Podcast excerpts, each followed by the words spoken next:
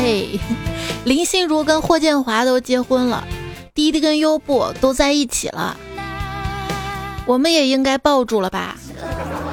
什么我太胖你抱不住啊？这真是个悲伤的故事啊！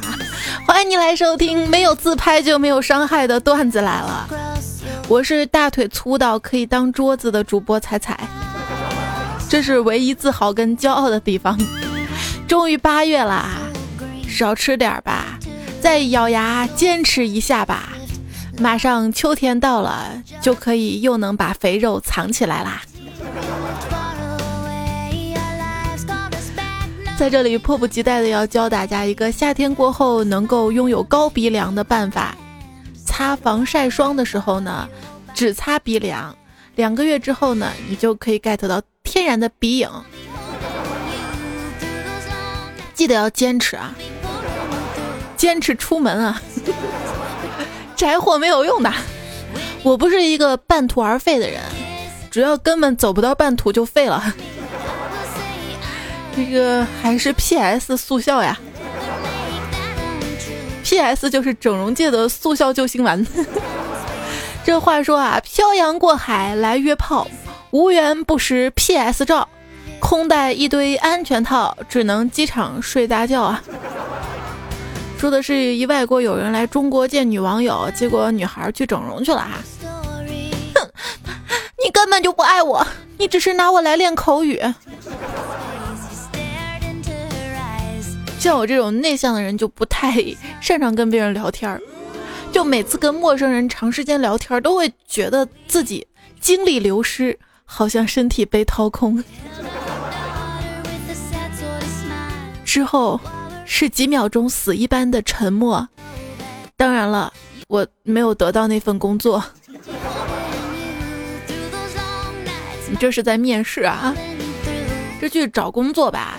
求职的时候呢，看到职位要求给人的感觉是，他们需要找一位年龄在二十二到二十六岁之间，但是要有三十年以上从业经验的业内人士的感觉。你到哪儿找到哪儿找，找谁你都不满意。当然，对于公司来说也特别不容易去招到合适的人选啊。我们公司每次招工的时候都会派 胖调调跟特别漂亮的前台小妹去。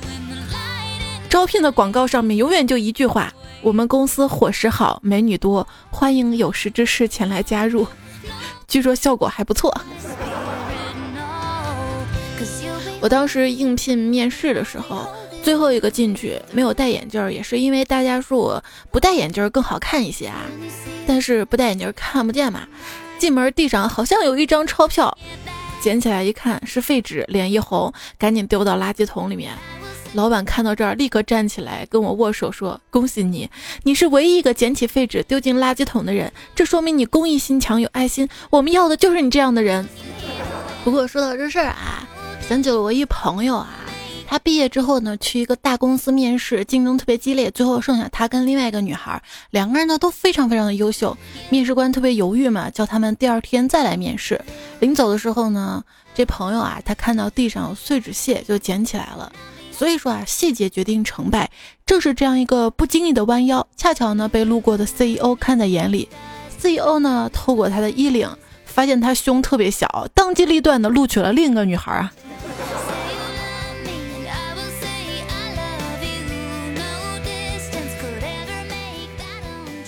知道公司新入职啊，HR 小姑娘带我左拐右拐的熟悉环境，她在前面走，我在后面跟。她跟人家说话介绍。我笑着点头问好，他操作一些东西，我在后面等。突然就觉得这场景怎么这么熟悉啊？这好像像打游戏里面跟在主角身后的队友，有没有？第一个月上班只拿到一千块钱的工资，心情特别失落。老板开会安慰我说：“别灰心，好好干，下个月会更多。”果然，第二个月比第一个月多开了十个会。你看啊，昨天我们老板通知今天开会，让我们带好吃饭的家伙到办公室集合。结果到办公室一看，同事们都带着笔记本，而我拿着一个碗。我究竟做错了什么？这不是吃饭的家伙吗？发现开会的时候啊，高层跟员工的本质区别就是，员工带的是笔记本，高层带的是笔记本电脑。没事儿，我把脖子架在笔记本上也是笔记本电脑了。单位的这个年度整改会议上，看着一桌子人脸红脖子粗的争论各种整改方案，我突然就感觉自己又回到了数学的课堂，老师跟学霸们激烈着争论，然后得出好几种解决方法，而我呆若木鸡的坐在那儿，心里想着，这说的是啥？这说的又是啥？这开会啊，开的困的我都睁不开眼睛。脖子都撑不住了，一直往前栽。但是啊，没想到会后，领导走到我面前，拍了拍我的肩膀，说：“仔仔，你这个月表现还不错，继续努力。”周围同事异样的眼神中啊，我纳闷了一天啊。下班就问了领导秘书，说咋了？我就受到表扬了。结果人家领导秘书说：“你个马屁精，早上开会的时候就你点头点的勤快。”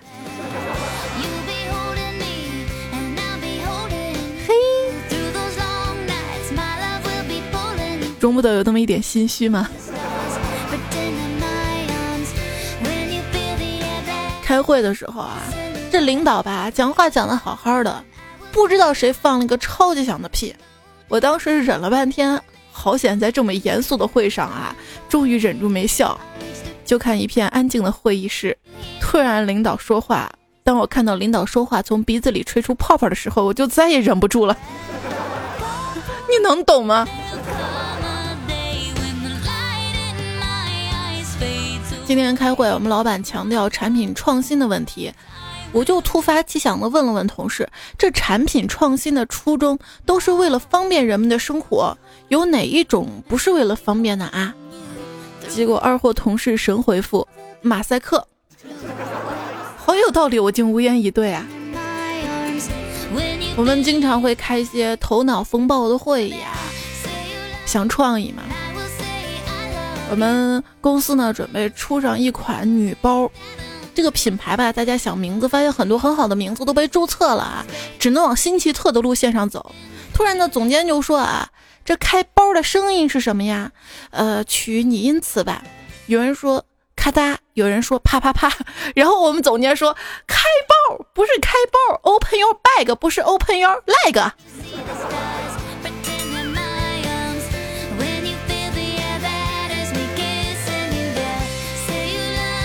有一天公司开会，楼下有好几个会议室，干总呢不知道去哪个会议室开会啊，发短信给一女同事，问哪个房间，女同事回二零七。第二天干总没上班，在家跟老婆解释了一天，是为了在职场上混得好一点嘛。我向工作比较久的干总请教经验，他跟我说啊。老板也是人，平时唯唯诺诺、毕恭毕敬的人见多了会腻会烦。如果你表现多一些主见，多一些强硬，多一些不听话，反而能成为公司新鲜的血液，让上面对你另眼相看。我想有道理啊！果然，我雷厉风行、风风火火干了一个多月之后，就被怪叔叔开了小灶、扣了绩效，差点炒了鱿鱼。我们公司有个同事叫鲍勃啊，他真的特别好啊。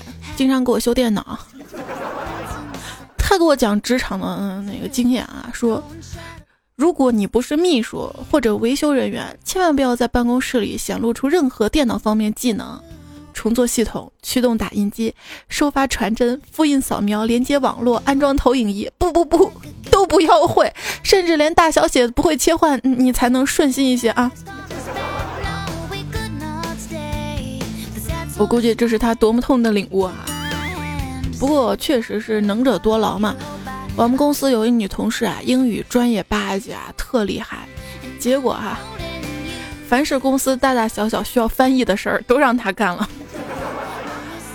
有一次，一个加拿大的客户在网上跟我们联系，说第二天要上门谈业务，领导呢就叫这个女同事准备好，让她临时当翻译啊。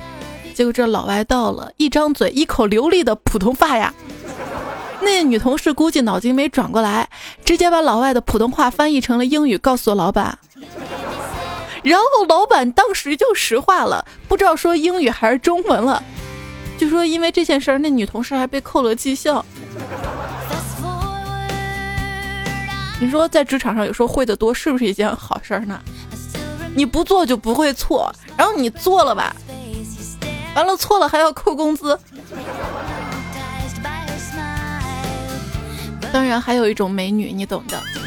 最近公司就又来了一个美女嘛，对老板各种投怀送抱啊，想搞暧昧。老板呢不领情啊，就回他说：“我没结婚的话可以考虑考虑。你看啊，我都结婚了啊。”你这样是看上我的钱呢，还是看上我人了啊？看上我的钱免谈，如果看上我的人的话，我回家跟我老婆商量商量，看看可不可以申请你陪睡一晚。那美女一脸黑线的走了，第二天没来上班了。老板在办公室搂着女秘书说道：“小样，早调查清楚，她是我老婆的闺蜜了。”机智如你哈。话说晚上。老婆发现男人带着小蜜在饭店吃饭，大闹起来。男人将老婆拉回家，劝她说：“老婆，我只是玩玩，不会认真的。”这女的哭着说：“玩玩，你为什么不带我去玩玩啊？”然后这男的说：“我带你去玩，让他到家里来烧饭，你愿意吗？”啊，好像挺有道理的。我有一朋友啊，他的姐夫呢是公司大老板。他嘛，仗着小舅子身份，整天跟公司里几个漂亮女同事乱勾搭。大老板说了几次，他都不听，无奈之下就让他姐姐过来说说他。结果他姐姐还没张口，他就语重心长跟他姐说：“姐，你可想清楚了，公司里那些女员工都比你年轻，比你漂亮。我要是不勾搭他们，他们绝对去勾搭我姐夫啊。”他姐听了之后，决定资助了他一笔泡妞资金。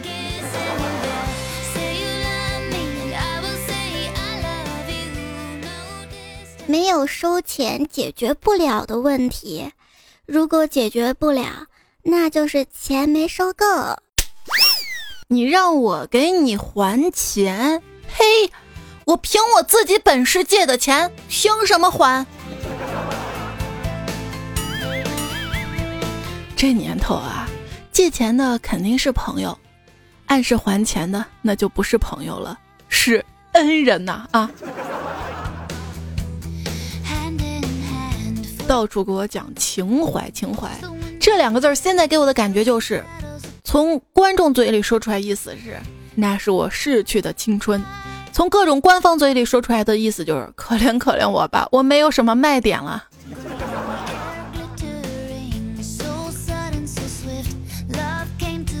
最近，董小姐开发布会说他们的手机最好嘛，两层楼都摔不坏，还当场试验往地上扔。地上是地毯呢，我看不到啊。这就跟我拿一个手机扔我们家床上有什么区别？要知道，当年诺基亚也是摔不坏的。这每一个企业啊，都可能在一个时期有困境。比如我们单位吧，我们老板那天跟我们说了，最近啊，大家都去面试，记住只面试不招人，把项目里面遇到的问题当做面试题，直到找出最佳解决方案来啊。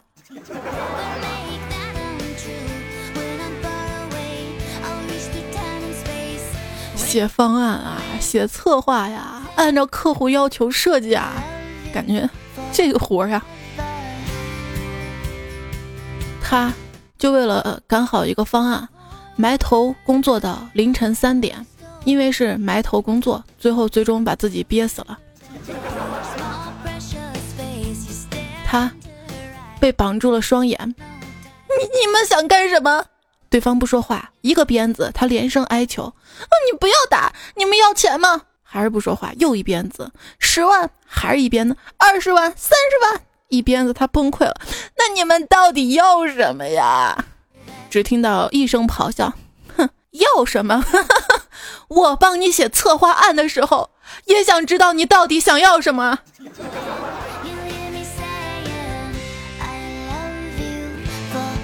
这乙方跟甲方对话啊，乙方说：“你想要什么风格啊？这个你比较专业，听你的。那好的，你看看。哎呦，你这个太直白了，不太好。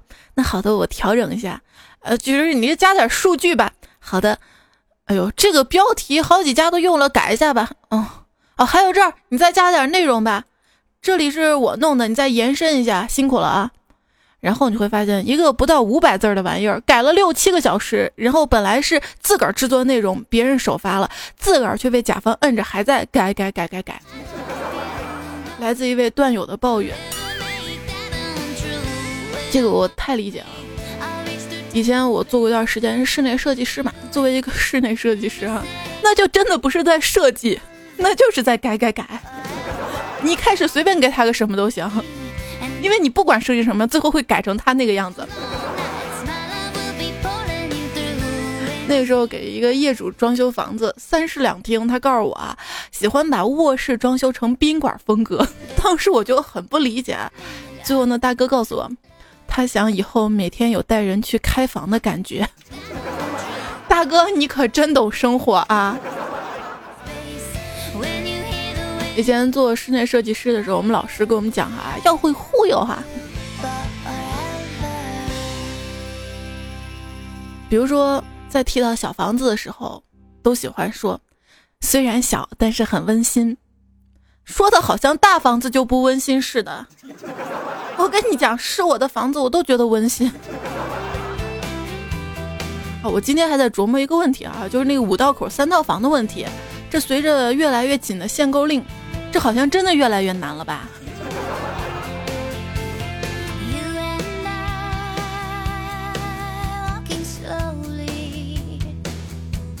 不过话说，很多房地产广告还是蛮成功的啊。一些广告特别成功，比如那个身体好像被掏空，这就理解了色即是空的真正含义嘛。某某音乐的文案也真的是特别厉害，那天看到的。藏不住的林俊杰，积极到底有多强？J J 到底有多强？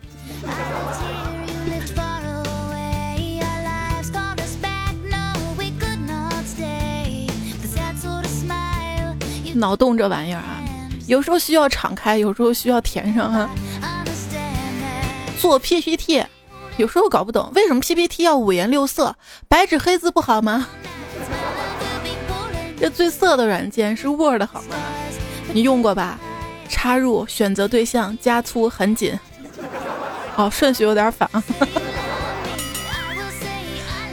说这个 Word 呢是很神奇的东西，当你打开它，看着空白的页面，你会发现自己指甲盖剪了，肚子上的肉好像多了一些，地板脏了该拖地了，还有几件衣服没洗，该烧壶开水了，垃圾没扔。对于拖延癌来说啊，之前我用过一段时间督促写稿的软件，叫小黑屋。设定字数之后，写不完就关不掉。有一次完全不想写，于是就写了一堆：“求求你放我出去，我不想死，放我出去，救救我，谁来救救我？这里好黑，好害怕。”写满五百字了，终于把自己解救出去了。然后果断卸载，时至今日我都 TXT 啊。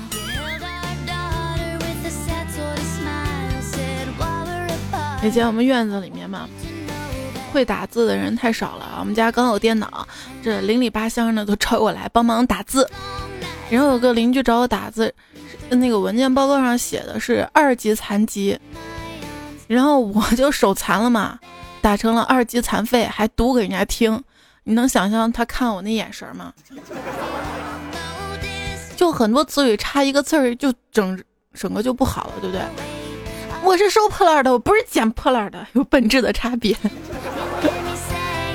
这时代在变啊，如今网上发言，请不要随便自称笔者了，毕竟你没有用笔，这一目了然嘛。说笔者这个词汇呢，已经汇入历史长河了。虽然曾经那么疯狂的存在过，但至少在互联网上该消失了。以后自称什么呢？嗯，你用键盘打字吧，贱人。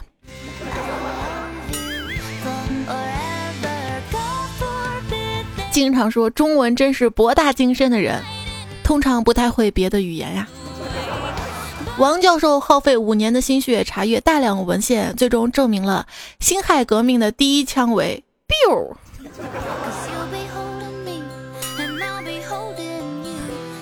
公司有一个领导啊，特别细心。有一次，他在我的稿子里面发现了一个特别细致的错误，我无奈的回应他：“ 领导，您真是火眼金睛。他没听清楚，问办公室的别的同事，旁边的问他刚说什么，结果旁边那二货同事回了一句：“啊，彩彩还骂你是猴子呢。”猴子也是大圣啊。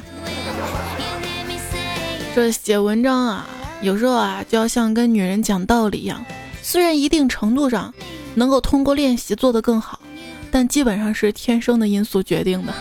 这句话来自于树上春树。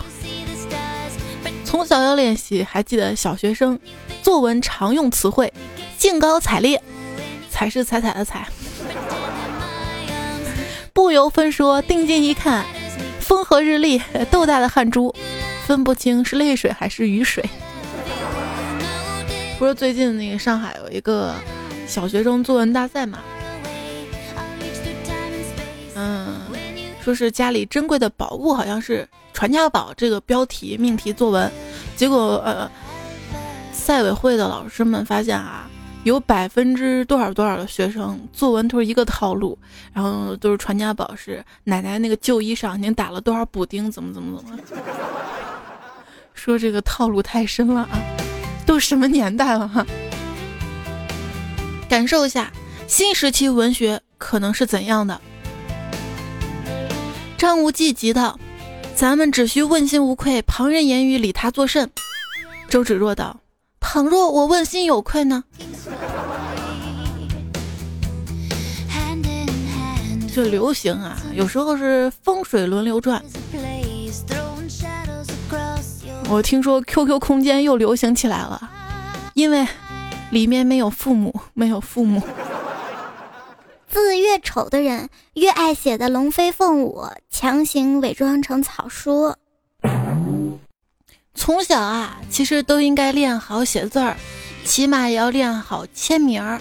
哪怕当不了明星，将来在孩子那三十分的卷子上签名，也要签的漂漂亮亮啊！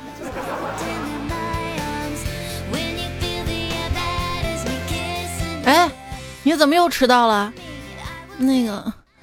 老板，我在路上看到有人打小三儿，人家打小三儿关你屁事儿。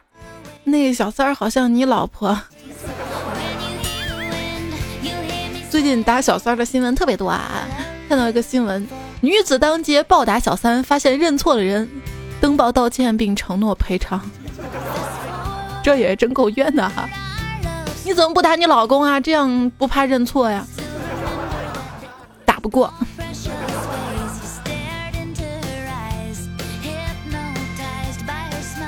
老板，我我请个假，你干嘛去啊？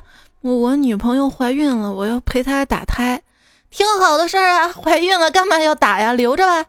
嗯，等她下回怀上我的，我一定留着。之前有一次，干总嘛也是跟老板请假，说他媳妇儿怀孕一个月了，说老板求求你给我点假期吧，我都半年没回家了。然后老板跟他说：“小干呐，我给你一个月的假，你好好调整一下心态啊。”半年没回家，老婆怀孕一个月。小萌平时挺活泼的，今天突然沉默寡言。我说怎么了？不说话呀？嗯，明天我要请假出去玩儿。这跟不说话有什么关系？我今天不装病，明天说肚子痛，老板会信啊？太有套路了。我们公司还有一同事跟老板请假说，老板。二十五号，我们家下大雨要涨水，房子可能会淹。嗯，要回老家打扫卫生，能不能请假？老板想了一会儿说：“哟，你比气象局都厉害啊，能预测二十五号涨水啊？水是涨了，可是工资一直没涨涨，实在把我憋急了，跑到我们老板办公室，准备跟他好好谈谈我工资问题。可是没想到。”还没把道理讲给他听，他摆了摆手说：“这事儿吧，等我方便时候再谈。”我就出了门。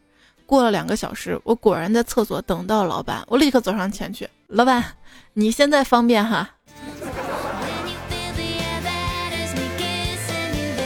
嗯，老板，你觉得我优秀吗？优秀，优秀，当然。那为什么我薪水这么低呢？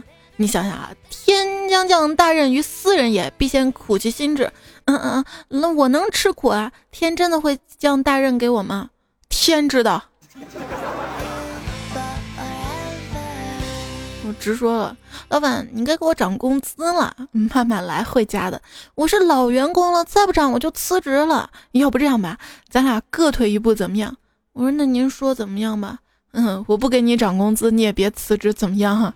嗯，谢谢老板。离开办公室，觉得哪儿不对啊？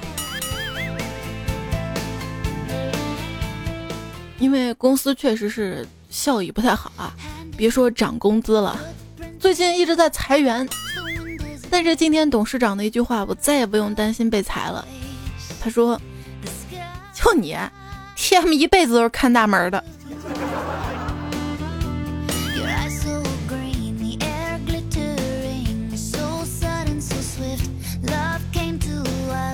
老大出差了，办公室一整天的工作氛围非常的轻松融洽。晚上。老大在群里发了几张当天我们工作时的照片。第二天一大早，整个科室的气氛非常的压抑，每个人看对方的眼神都充满了怀疑啊。我们领导明令禁止上班的时间不能玩手机，违者罚款五百元，举报玩手机可以获得两百元奖励。一哥们玩手机的时候被另一同事拍照了，同事把照片拿给领导举报，领导一看照片是手机拍的，然后两个人。各罚款五百呀！这个套路太深了，你知道吗？还有一次也是，微信来了一短信，主管发的啊。他说我在上厕所没带纸，谁来救驾？我一看立功的机会来了，马上放下手上工作，屁颠屁颠跑去邀功。等我一到厕所门口，只见主管站在那儿，看见我来了，嘿嘿一笑说：“哼，你上班玩手机啊？这个月奖金没了。”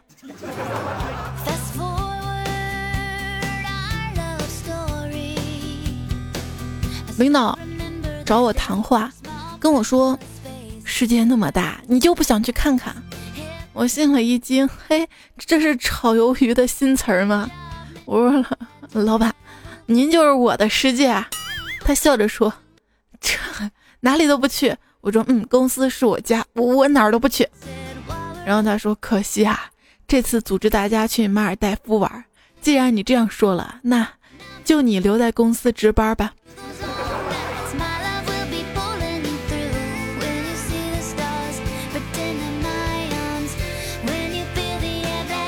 二愣子留言说：“我们手机行业，外人看来职业不累，心中苦闷，谁能体会？收入不高，假装富贵，没啥生意，天天守柜，面对客户就差下跪，屁大点事儿低头认罪，加班加点，吃苦受累，逢年过节亲人难会，号称老板自我陶醉，回到家中倒头就睡。别人感觉挣钱不累，有谁知道心中操碎？为了生活坚持不退，开店就像进黑社会，其中艰辛自己体会。不说了，说多了。” TM 都是泪啊！也就段子来了，允许你们这样吐槽啊！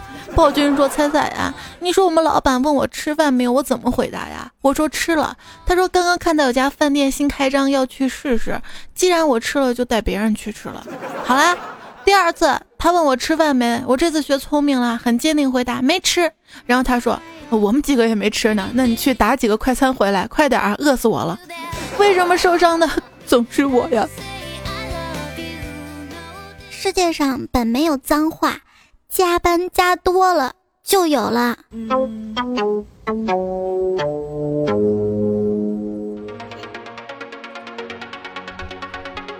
法老死了之后，技师准备把法老制成木乃伊。制作过程当中，法老突然坐了起来，虚弱的说：“感觉身体被掏空。”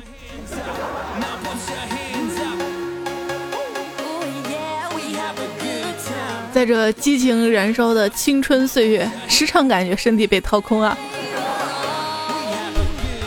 最近不是彩虹合唱团的一首歌嘛，感觉身体被掏空，唱的是加班狗啊工作的无奈哈。因为工作忙碌嘛，你永远不会意识到自己办公桌有多乱，直到你洒了一杯水啊。一天，大风降温。小黑风湿复发了，腿痛难忍，去看医生。医生嘱咐他注意腿部保暖啊，于是他就买了一条特别厚的羽绒裤穿上。我们都笑话他呀，别穿的跟个熊样。他正色道：“这叫人暖腿，狗暖嘴。”我们正狂笑不止的时候，领导戴着大口罩在他身后站着呀。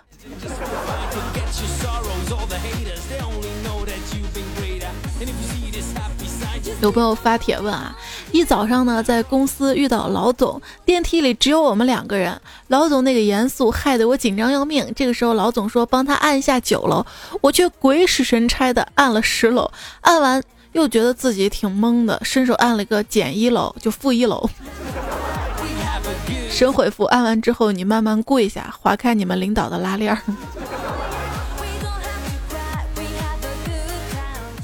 一位段友叫 C G G 说：“我身高一米八，体重一百一，领导叫我帮他倒水，我说一句话，领导把我给辞了。我说，兽人永不为奴。”田耿瑞说：“我们公司一小伙叫王印举，人送绰号菊花儿。这天他要辞职，别人问他为什么走，他说这上班没日没夜的工作，想出去见个太阳也没时间，把老子憋死了。”然后我们一同事插嘴说道：“哟，你是菊花，你以为你是向日葵啊？”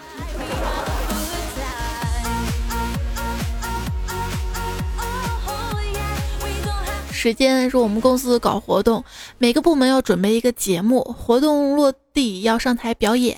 有个领导说：“节目的事儿呢，就不用你们操心了啊，我来表演高音破杯，到时候你们给我打打下手就可以了。”我呢负责去安排道具，结果没找到玻璃杯，就找了纸杯给他。然后彩排之后，领导脸都黑了，怎么好像哪里不对？我是不是该辞职了？高音破杯，那纸杯怎么破啊？明月明明说一次公司年会我喝醉了，当时我在厕所抱着某总说：“哎呦，小婊子脾气挺硬的嘛，让爷亲个。”你说我是不是该辞职了？好啦，这些留言呢，就是你说我是不是该辞职系列的啊？之前在微信订阅号上面呢，向大家征集啊，很谢谢大家了。微信订阅号搜“彩彩彩是兴高采烈彩”之后加关注，菜单栏呢有一个投稿，里面会不定时的刷新一些节目的预告啊。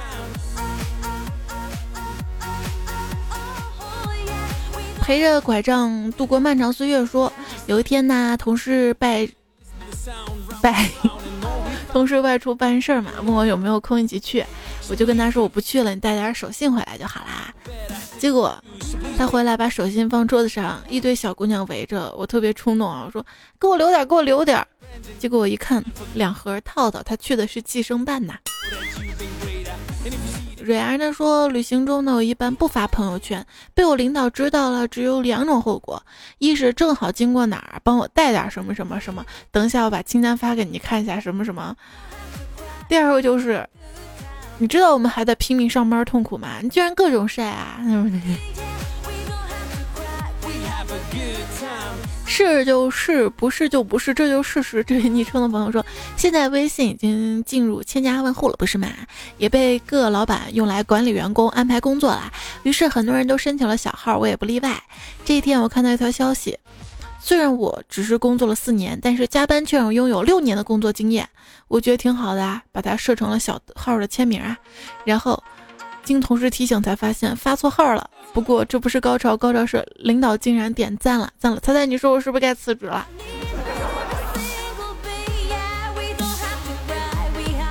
卡萨布兰卡的说，刚毕业的时候，朋友介绍我去他们超市当保安啊。我心想，我好歹大学生呢，怎么能干保安呢？这哥们说，你干几天来试试，保证你喜欢。于是我就抱着玩的态度去了。几天下来，也就是能在超市里面拿点东西吃吃喝喝，感觉没意思。直到有一天，抓住一美女大学生偷超市化妆品，被带到保安室。哎呀！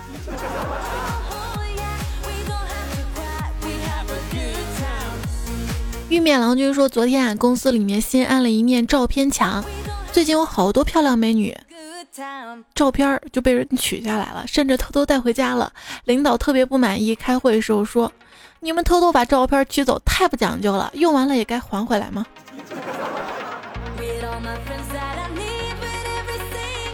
Blue Sky 说：“昨天我终于升经理了，皇天不负啊！大会上慷慨激昂地讲述了我的奋斗经历和精神指引，一句话就是：人人都应该为了大众而活着。第二天我就被丰田公司炒了呀！一代君王说：“昨天我被老板骂了，果断把公司大客户骂了一顿，然后，然后我就辞职了。”哼。这被公司知道不好吧？最近一个奇葩的辞职理由，看到新闻呢说，一个重庆的女孩啊，因为公司的福利待遇太好了，零食饮料不断，结果体重狂飙二十四斤，最后不得已含恨提出离职，要回家减肥啊。老板，我的胸太大，这里装不下，我要辞职。哼，再大也逃不过我的手掌心。明天我给你涨工资啊。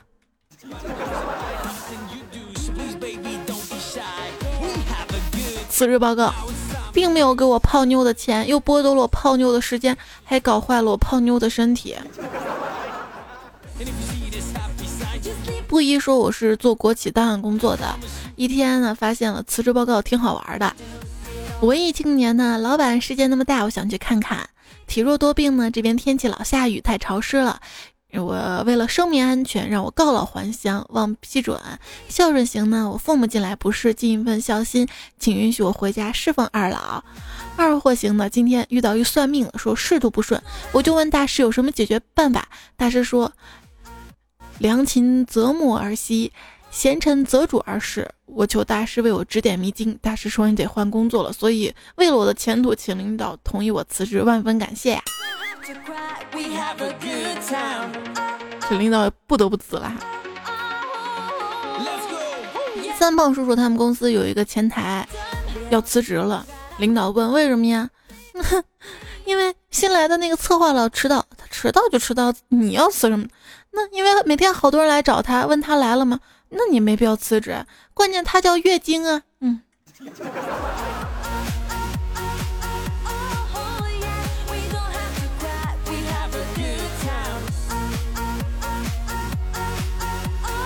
曾帮叔还说了啊，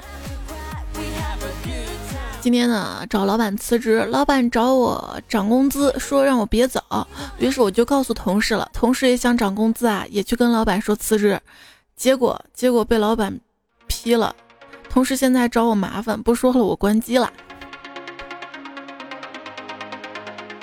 我们公司啊，又一同事辞职嘛，临走的时候请他吃饭。他可能特别感动嘛，说：“蔡姐，这公司只有你对我好，我得报答你。”我说：“怎么报答呀？”他说：“你知道公司第三厂房的女厕所吧？”我说：“啊，女厕所后排有一排树，靠近第四厂房正数第三棵，往那儿一蹲，嗯，有 WiFi 三格呢。”谢谢啊，剑情剑。五秦一说，公司新来的小姑娘抱怨说，上班太没意思了，真想换工作。哎，其实我这么想都十几年了，为什么不换呢？主要我们追求这个稳定的安全感啊，有没有？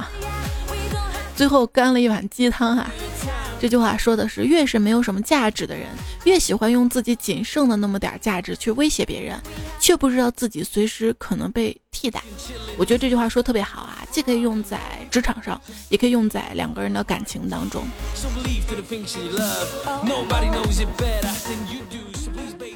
我们公司的地址每天都换，因为我们是搬家公司。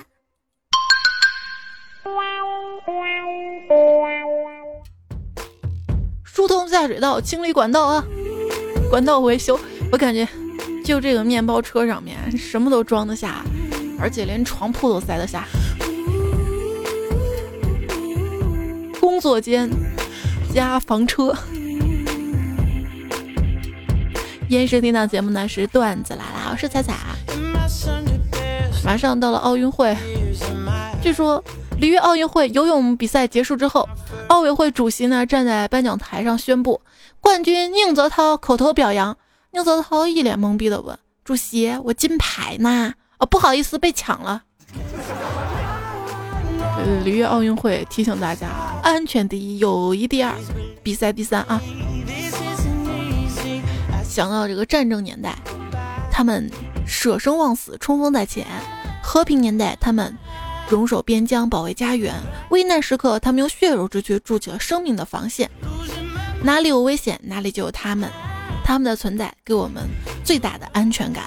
今天的八一建军节啊，谢谢最可爱的人，你们的守候。我们很多段友啊，也是部队的兵哥哥哈，永远感谢你们的支持。一位叫骄傲的姿态深色橄榄绿，在上期的段子留言说：“仔仔转眼两年了，我已经退伍了，还是喜欢你的声音。”现在安置金多不？转业费哈。这位叫小 Zebers 说：“彩彩，你是预言帝啊！国产 AR 游戏《捉妖记 GO》真的发布了，不是预言就是内幕。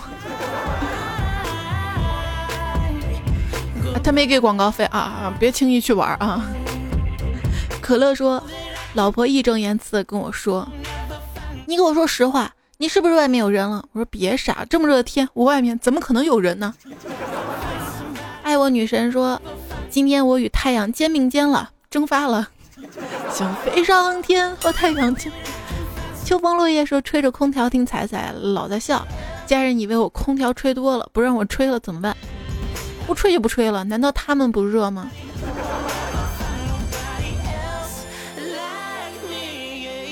喵黄喵者说：“世上呢有四大贱人，第一种是天天打网游，但视力堪比飞行员的；一种是胡吃海喝，但是死活不长肉的；一种是辛辣通吃，脸上不长痘的；还有一种就是考试前哭爹喊娘说没复习好，结果考的特别好的。”好羡慕。指风快流年寿说：“每次姐姐捏我脸跟手臂的时候，总是感叹好软。有一天我终于受不了，憋了一句。”我要硬了就死了，死了身体发硬僵硬身体硬点什么能打响指？天庭说：“仔仔，我教你打响指，弯曲无名指贴近大拇指，然后搓中指跟拇指，哎呦，让中指打在无名指和大拇指相交的地方，啪响了，就这样，没有吗？不知道为什么，从来没打响过啊。”徐徐小姐说：“闲着翻评论，好多评论都是彩彩读我读我读我，我就奇怪了，你让彩彩拿什么读你？读你什么呢？对我也遇到这样的无奈了。其实也不需要你读什么呀，只要读下我昵称就好了。我都懂哈。上期不是说到这个互动嘛？其实只要你参与互动，就可能被读出来。上期说到这个话题，说是有什么有什么谣言啊，粉碎一下。”肥嘟嘟，左卫门说：“我妈小时候跟我说，吃耳屎会变哑巴。等下我胳肢窝痒，说给七步蛇咬了就不能走了。其实不用走，直接用跳的。”雨天说：“点破谣言，电信诈骗不能说中国电信，而是说电话信息诈骗。”累了困了说：“听彩彩段子会怀孕这个谣言要粉碎，因为我是男的。”这位大师留言说：“说到该粉碎的谣言，就是彩彩又胖又矮又丑。”大爷马冬梅在家吗？说：“我有彩彩老公照片，点我发群里。”哎，你们现在真的是为了自己的赞顶到最上面，无所不用其极啊！我都没有他照片，你会有？指引杀手说：“对于回应，狗嘴里吐不出象牙，不用争论，咬它，让他看看是什么狗。”哦，我今天看新闻特别虐嘛，说一个司机啊，他开着车，狗就拖在后面，硬生生给拖死了。真的不要虐待动物啊，太虐了，太虐了。还有一个新闻说是，说一个死猫在床垫下面嘛哈，他租的那个房子。鸵鸟小姐留言说：“小时候刚发育，不好意思，总是含着胸走。跑步也是，一个男生看见我总笑我驼背。现在走路挺直腰背，害怕别人不知道我是女的呀。我小时候个子啊，长得比同班同学要高一点，然后我总觉得自己好像跟他们不一样样子。我也是老是含着胸啊。”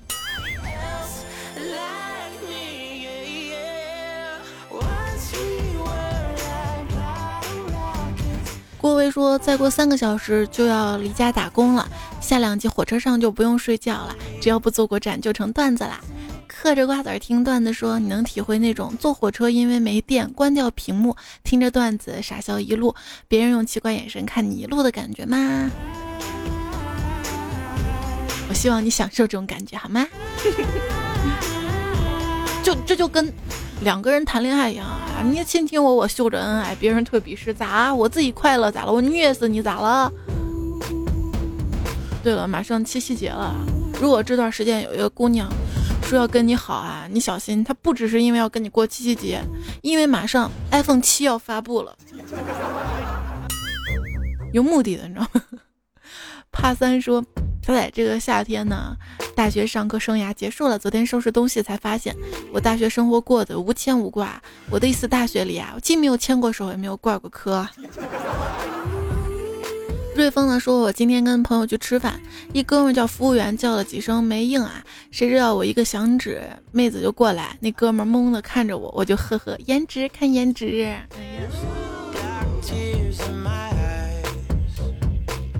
猜猜猜野花说：“小明问小月，你知道我为什么叫小明吗？”小月说：“不知道，就是因为我喜欢日月呀。”然后他们两个人就在一起了。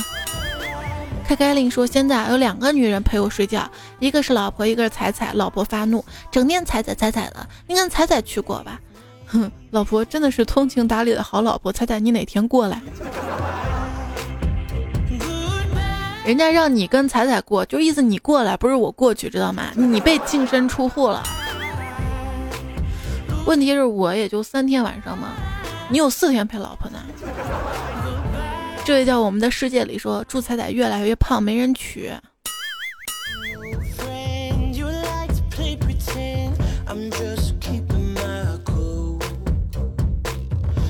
我希望可以遇到不看外表的那个他。黎明四大天皇之一说：“跑掉跑我身边吧。”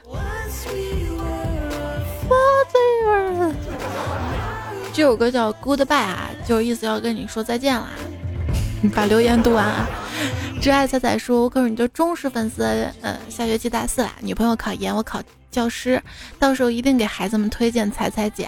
当我们老了时候，你还会播吗？到时候带着老花镜，拄着拐棍，跟老伴手挽手走在路上，听段子来了老年版。我希望八十年后我还播段子，你们还听段子，不为别的，只为了长寿。Kim S S 说：“自在我就是懒得留言。之前有段时间在苹果上找半天留言功能呢。”在播客上听是吧？呃，如果用播客听的朋友，记得给个五星好评啊，谢谢。创不可贴说懒人可以推动社会进步，不然怎么能发明那么多自动化设备？对，自动化设备，我不是买了一个智能扫地机器人嘛？然后我就问店家怎么扫不干净，店家说可能它太智能了会偷懒。不过智能确实改变生活啊！现在智能手机真的太方便了，真的是能自动的都自动了，还能自动重启。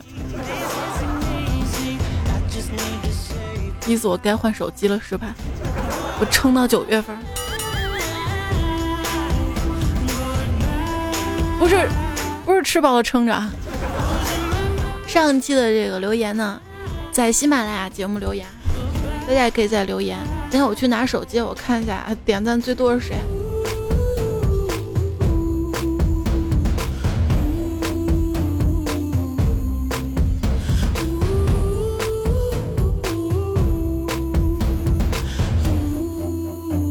跳过广告，打开喜马拉雅，嗯，而且还要调到这个节目里面。上期。被点赞点最多的段友是 R E B O R N 下划线 V G，他说把我顶上去，我发彩彩照片，看他回我不，我是他朋友。大家真的不要太单纯善良了，好吗？有四百七十一个人给他点赞，他只是为了得到我的代金券啊。就是你们顶了，他知道是谁顶的吗？我真的会给你们发照片吗？你们还不如赞我，给我打赏呢，我直接给你发正版的，真的是。好啦，不过要说到做到啊！看在他关注了我，也关注了段子来了，也关注了嗯那个杜杜电台就是 播报的份儿上，五十元的这个代金券的不是代金券，是储值卡，直接抵现的。这个储值卡送给你，然后我们这期节目再送一张哈。就这期节目在喜马拉雅留言，如果你的这个留言被点赞点最多的话，也有奖品。然后被点赞第二的是笑柄，说猜猜好不容易评论一下，你不念一遍，鄙视你，你鄙视我，我就不念你了。还有顾惜允诺说爱彩彩，若相惜不弃说你的夜猫子彩粉来啦。这位叫三国杀朋友说猜猜我爱你，谢谢你们。最后呢要感谢这一期，嗯，我们先来感谢一下，在我的这个微信订阅号上给我。打赏的朋友哈，涅槃重重生 C，我就是侯赛雷、苏良、软磨天花、飞翔的亚麻蝶、彩月谷、黄小兰、和平、吴月明、书生，我不是路人乙大大太大大大，书生爱民、蔡奥林、水哥，早安，好人好梦续集，白灵大蛇、幸福支票、酷酷小屁、印有章、怕姑姑点点、缘分随风、杨某人、红枫江。谢富俊、谢剑锋、Tony S，一场大雨，陈浩杰啊，谢谢你们，还有其他朋友啊，太多了，挑着念，感谢啦。然后呢，在上期的沙发跟准沙发有落寞一寒、渐行渐知、骆驼小姐、似水年华、爱叶 S，也谢谢你们。嗯，这一期原创跟提供段子的段子手跟段友有剑刃葡萄、卡萨布兰卡、企鹅香香长、瓶子、子波云、微风暴走、山盟海誓亦不会分开、冷夜伤离、孙夏、DZ 善财神、潘达、陈玄不姓陈、路飞、韩金良、回床师、尘世南风、开口笑、苏黎暮雪、愤怒小鸟。两色风景嘎，甜甜酱殷教授，韩小俊，李子昂，俊俊萌，多行不义必自毙，农夫三拳有点痛，英视频笑话百科，朗行天下，改个简单名字，蕊儿也谢谢你们。好啦，那这期段子来就到这里了，明天周二的糗事播报，我们到时候再会了哈。这首歌完了，我也要走啦，节目又超时了，明天我们再见啦，早点休息，晚安。